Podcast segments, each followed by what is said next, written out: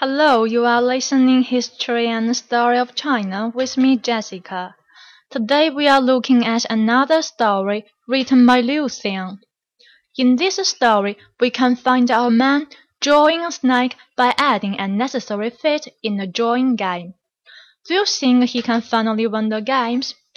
You can find out this answer at the end of today's story. Okay, let's get started.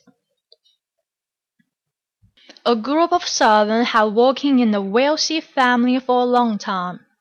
Today their master is pleased with their work, and awards them a bottle of wine. The wine is so good in this, its aroma sends the air. These servants sit around the wine, looking at each other.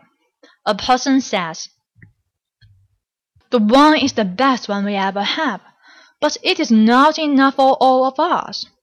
Well, it's definitely enough for one person going on a binge. Hey guys, everyone here draws a lot. So let's play a game of drawing a snake on the ground. The one who finished first can guess the whole bottle.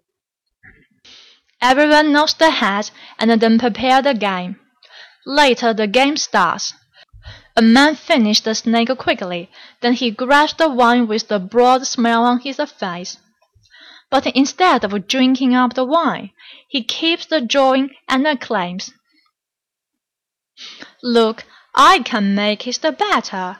Don't you think my snake can look smarter with a fit? Before he finished, another man finished the drawing and snatched the wine from the man who is still drawing fit, and then take a gulp of wine with a bright smile on his face. The first man stretches out his arm, trying to reach the wine, and shouts, How dare you! I finish first. It is my wine. The man holding up the wine and bursts out a laugh. And you first? Come on, our game is a snake drawing a snake. Look at yours. Have you ever seen any snake with a feet like yours? How stupid it looks! You spoil your snake by adding unnecessary fat. It is I who finished the snake first. No one for you tonight, man.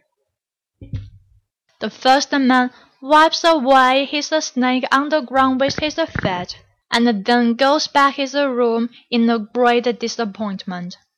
That is the end of today's story. I hope you enjoy it.